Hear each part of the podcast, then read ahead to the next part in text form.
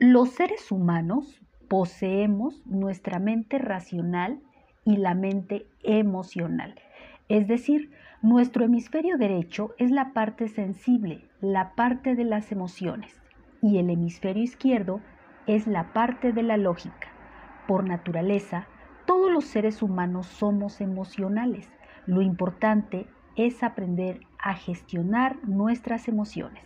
Lo primero que tenemos que hacer es tomar en cuenta que en el momento en que percibimos las emociones, nuestra mente toma esa información de acuerdo a lo que nosotros mismos sentimos.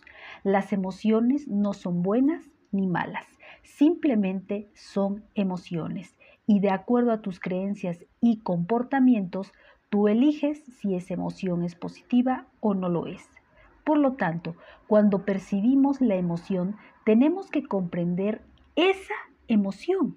Cuando ya la hemos comprendido, entonces utilizamos esa emoción y es ahí cuando debemos hacer una buena gestión de estas emociones.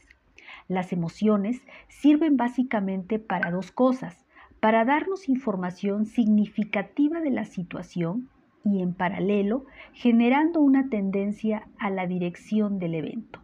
Pongamos un ejemplo para entender con mayor claridad cuáles son los estados emocionales en los que nosotros nos encontramos. Imagínate que tú quieres ir a la playa porque es una pasión para ti. La playa significa la vida, la naturaleza, la paz, la conexión contigo misma.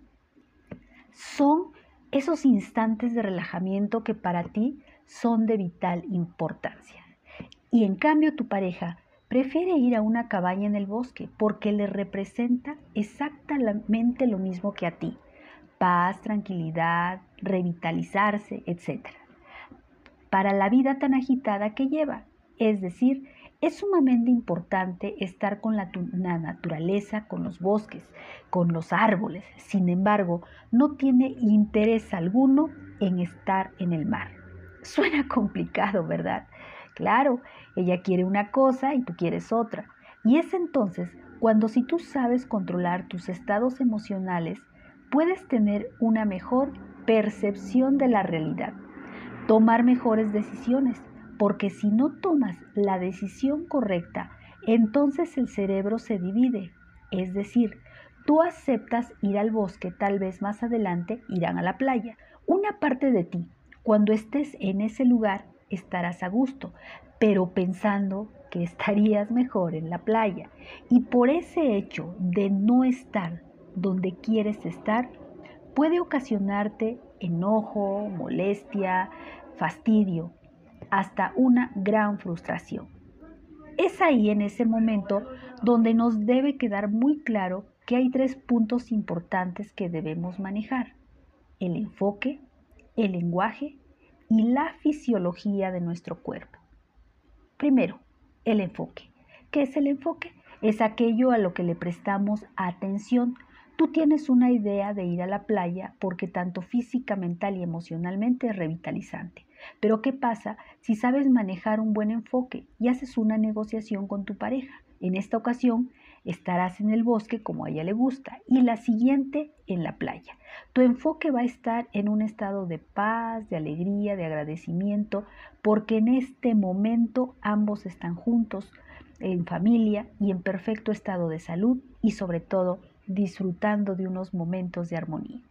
Conozcamos ahora el lenguaje.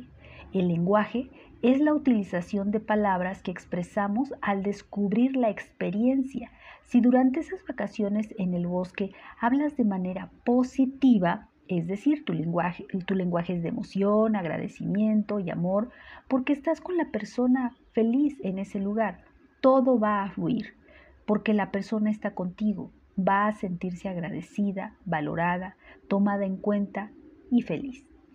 Y por último, la fisiología o corporalidad, que es es la manera en la que usamos nuestro cuerpo.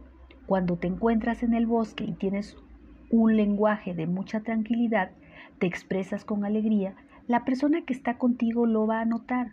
Pero ¿qué pasaría si es tanta tu molestia porque no estás en el mar como tanto lo soñabas, puede ser que te encuentres con los brazos cruzados, con mala cara, sin querer hacer nada, tal vez solamente estés entretenido con el celular o viendo una película, no queriendo participar con las actividades que tenías planeadas.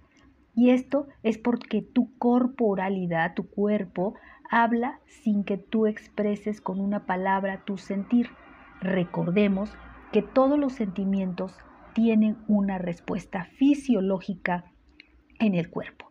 Es importante entonces que aprendamos a identificar cada emoción que tenemos en nuestro cuerpo.